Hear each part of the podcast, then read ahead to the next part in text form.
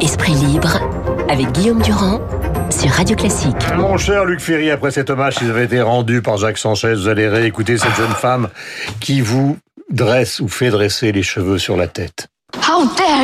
Mais comment osez-vous? Vous avez volé mes rêves et mon enfance avec vos paroles creuses. Comment osez-vous?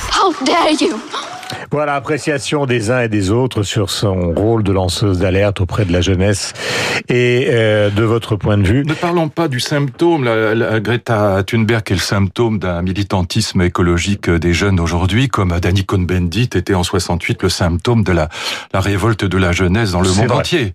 Donc euh, ne parlons pas du symptôme, parlons du fond pour une fois. Le la symptôme, question de a- fond, non, le la question de fond. Bah, pourquoi voulez-vous qu'il n'existe pas? Voilà, On vient tout ce que j'ai dit. Donc euh, le symptôme n'est qu'un symptôme. Greta Thunberg n'est ni climatologue, ni biologiste, ni philosophe, ni sociologue, ni spécialiste des modes de vie, ni, euh, ni 16 ans. physicienne. Et, et c'est une gamine de 16 ans face à laquelle on n'est pas obligé de se mettre absolument au garde à vous. Donc la question de fond, c'est celle qu'a posée Nicolas Hulot récemment et beaucoup d'autres avec lui. Et c'est la question de savoir si ce qui sauvera le monde, pour parler comme les écologistes, c'est la décroissance, c'est l'effondrisme, c'est l'anticapitalisme, pour dire les choses par leur nom. Nicolas Hulot a dit très clairement que l'écologie était incompatible avec le libéralisme. C'est ce qu'on entend à peu près partout chez les écologistes aujourd'hui. Donc il faut pas mettre fin. le cas, euh, il faut. Attendez, j'ai pas fini. Juste deux secondes, aux- sinon. aux- euh, aux élections voilà. européennes. Euh, euh, si, si vous permettez juste que je termine une phrase, ce serait gentil, parce que si en plus je suis obligé d'écouter des petits sujets toutes les trois minutes, ça va être difficile. Donc euh, l'idée est la suivante, c'est c'est la thèse que défendent les éc- l'écologie politique, euh, notamment les Verts depuis des années, et celle que défend Nicolas Hulot, qui était quand même ministre d'Emmanuel Macron, qui a beaucoup regretté son départ, c'est que l'écologie est incompatible avec le système capitaliste libéral, aussi bien d'ailleurs ce qui est intéressant sur le plan économique puisque le monde industriel dévaste la planète, que sur le plan politique, puisque la démocratie libérale est incapable d'être assez autoritaire pour mettre fin, par exemple, au réchauffement climatique. Et vous avez une autre thèse en face que je défends moi et qui me paraît plus raisonnable, c'est l'idée qu'au contraire, ce qui va sauver la planète, pour continuer à, à utiliser ce vocabulaire, c'est l'intégration de l'écologie dans l'économie, c'est-à-dire la croissance verte. Quand Toyota invente la Prius, la voiture hybride, il fait plus pour l'écologie de la planète que tous les écologistes. Quand Philips invente les LED qui remplacent les ampoules à filament, il fait plus pour l'écologie que tous les écologistes politiques de la planète réunis, etc., etc. Le jour où on aura réussi à faire une voiture électrique propre, c'est-à-dire qu'on aura réussi à résoudre le problème des terres rares, des métaux rares, les 17 euh, métaux rares qui sont les Mais je vais composants. prendre un exemple on qui est aura très simple Mais- dans les Pardon, mais ce c'est le débat, c'est pas le débat, je c'est pas un très- Non, mais bien sûr, je prends un exemple très simple dans le budget d'aujourd'hui, par exemple. Euh, il faut qu'il y ait des logements sociaux. Donc, les logements sociaux, il faut qu'ils soient éco-compatibles.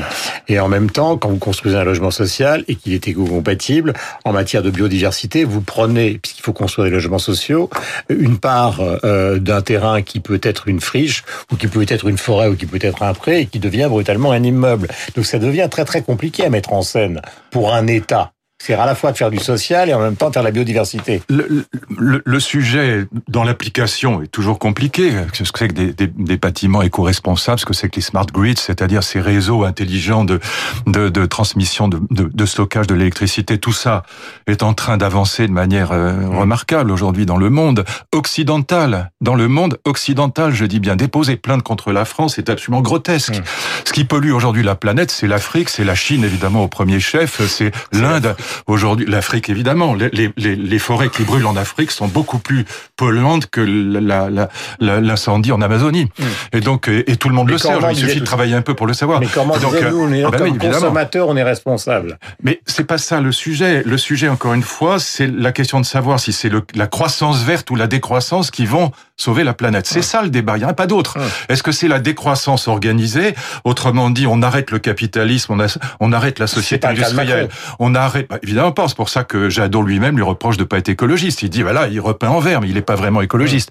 Et donc, qu'est-ce qui va sauver la planète Juste des... attendez deux secondes. Est-ce que c'est ça ou est-ce que c'est encore une fois les grandes entreprises, pas les politiques, mais les grandes entreprises comme Engie, Isabelle Cocher, qui en est la patronne, qui est à fond pour les questions justement de résoudre les questions d'écologie? Est-ce que ce sont les grands de la Silicon Valley? Est-ce qu'ils sont solutionnistes, comme ils disent?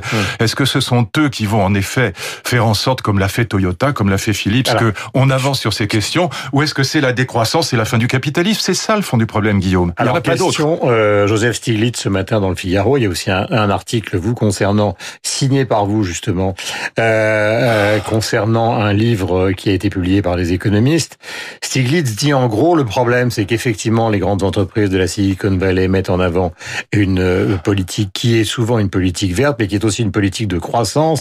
Oui, et il déplore que dans les grandes universités, on apprenne justement euh, à tous ceux qui veulent fonder des startups, non pas à aller dans le sens de l'amélioration de ce que vous dites, c'est-à-dire de l'amélioration des entreprises dans le sens de l'éco-responsabilité, mais tout simplement à vendre, c'est-à-dire à faire une application et puis au bout d'un certain temps, comme disait Woody Allen il y a des années, take the money and run, c'est-à-dire qu'on fabrique une petite société et on la vend à Google et à Amazon et euh, on se contrefout, dit Stiglitz, euh, du point de vue de l'éco-responsabilité.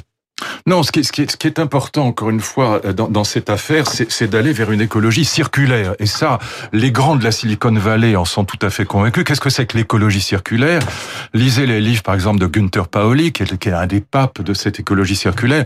Il y a aussi quantité de livres aux États-Unis qui paraissent sur l'écologie circulaire, qui sont extrêmement intéressants et qui, qui vont pas du tout dans le sens de la décroissance et qui disent en gros ceci, la nature n'a pas de poubelle. On peut tout recycler. Le recyclage, c'est l'avenir de l'écologie.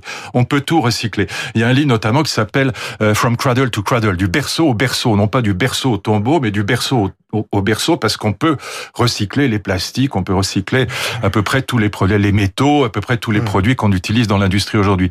Ça, c'est une voie d'avenir absolument considérable, mais c'est une voie aussi, justement, pour revenir à ce que dit Stiglitz, c'est une voie dans laquelle les entreprises écologiques, les entreprises vertes peuvent gagner beaucoup d'argent. Vous voyez, euh, moi je connais quelqu'un dans la région parisienne qui a une entreprise de recyclage de déchets. Et pour elle, elle dit, mais le déchet, ça n'existe pas pour moi, pas plus que pour un écologiste intelligent. Il y a des nuisibles dans la nature. La notion de nuisible n'existe pas pour un écologiste. La notion de déchet ne devrait pas exister. Voilà, ça, ce sont les pistes d'avenir. Euh, la voiture à hydrogène, la voiture électrique, une fois qu'on aura réglé le problème des terres rares, mais on y arrivera.